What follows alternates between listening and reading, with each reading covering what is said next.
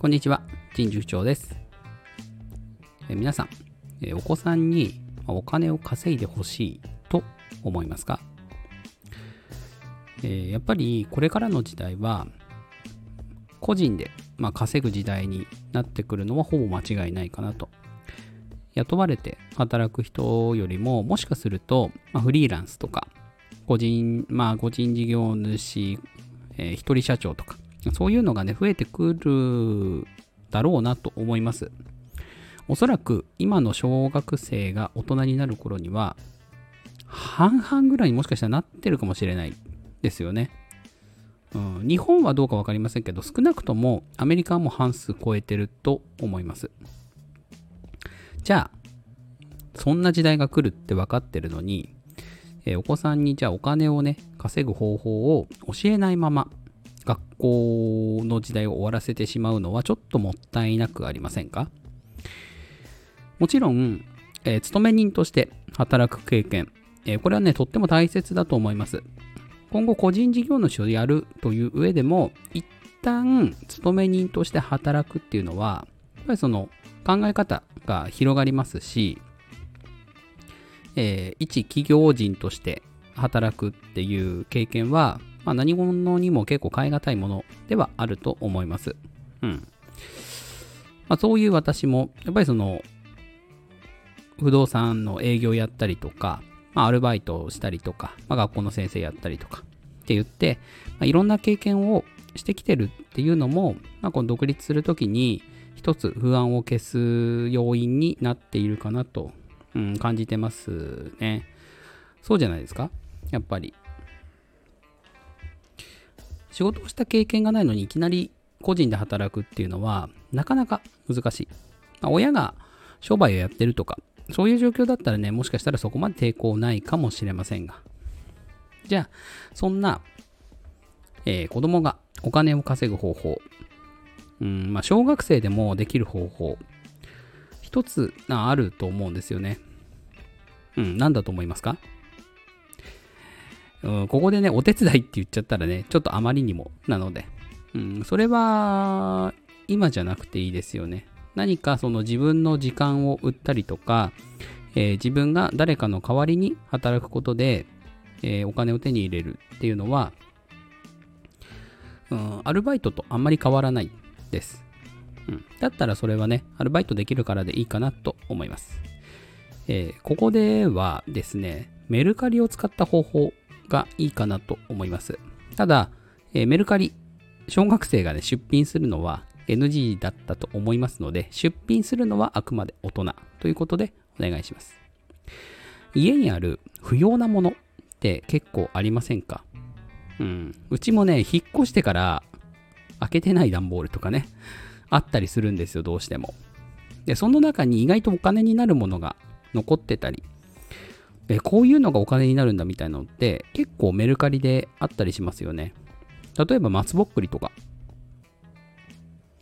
あれ結構いいお金になりますよね。秋のシーズン。1年生の図工とか生活科。うん。あれメルカリで出品されて、あ、こんなにいい値段になるんだとか。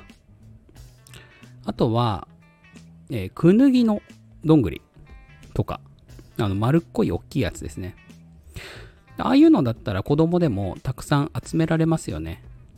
で、ああいうの集めてきて、まあ親が代わりに出品して、で、その売って得たお金を、まあ、子供の、うんまあ、貯金口座に入れてあげるとか。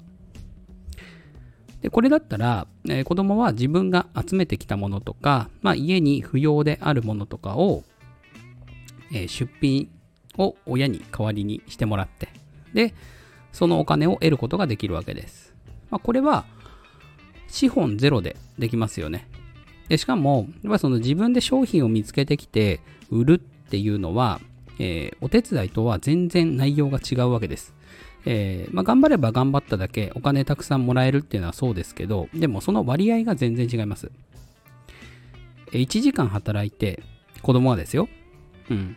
例えばお風呂掃除であったりとか、肩たたきとかってやったとして、1000円は稼げないですよね、おそらく。でも、メルカリ出品だったら、えー、もっとそれ以上に稼げる可能性もあるわけです。松ぼっくり大量に拾ってきてね、売ったら、それ以上になるかもしれませんし、うん、家にあるゴミみたいなもの、実は高値がついてたりとか、うん。で、さらに言うと、えー、撮影とかもね、子供に任せていいかなと思うんですよね。うんと、撮影の技術とか、まあ、テクニックみたいなものは、えー、いくらでも YouTube とかに落ちてます。で、それを、まあ、子供が自分で調べて、いかに高く売るかみたいなのを考えるのは、学習としても非常に有効だと思います。で、まあ、自分でお金を稼ぎたい。で、じゃあさらに効率よくお金を稼ぐためにはどうするか。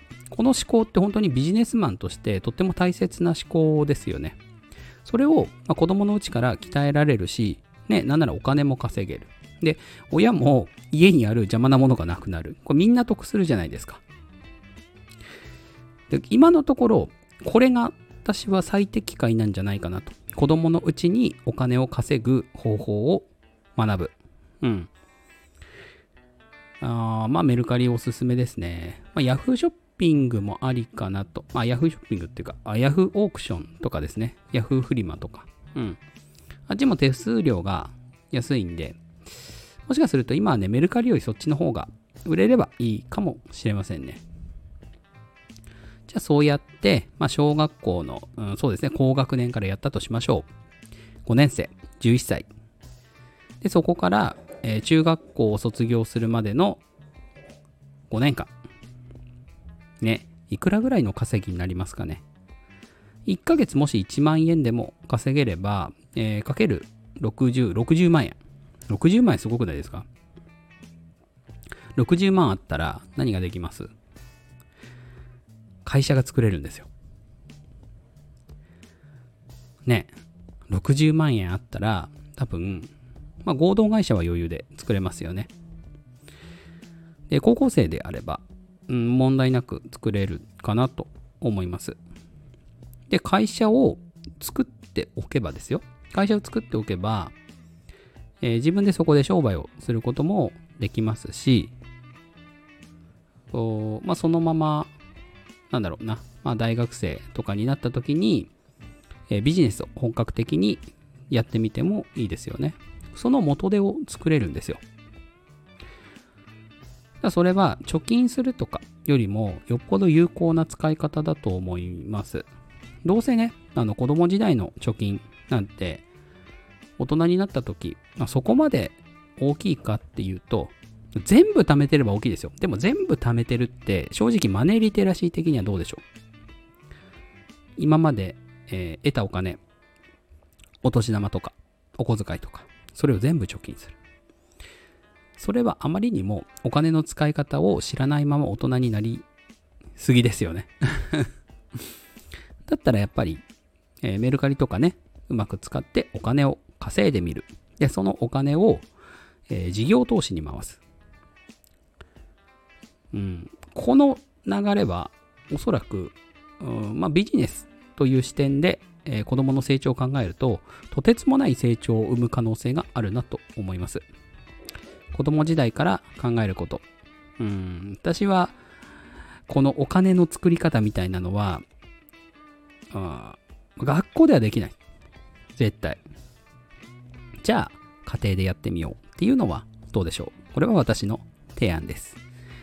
えー、他にもね、いい方法あるかと思いますので、えー、お金を稼ぐ子に育てる方法、もし思い当たることがあれば、コメントで教えていただけると嬉しいです。えー、気になったらこちらでも紹介させていただきます。え今日のお話はここまでです。えいいなと思った方はコメント、フォロー、いいねいただけると嬉しいです。それでは良い午後をお過ごしください。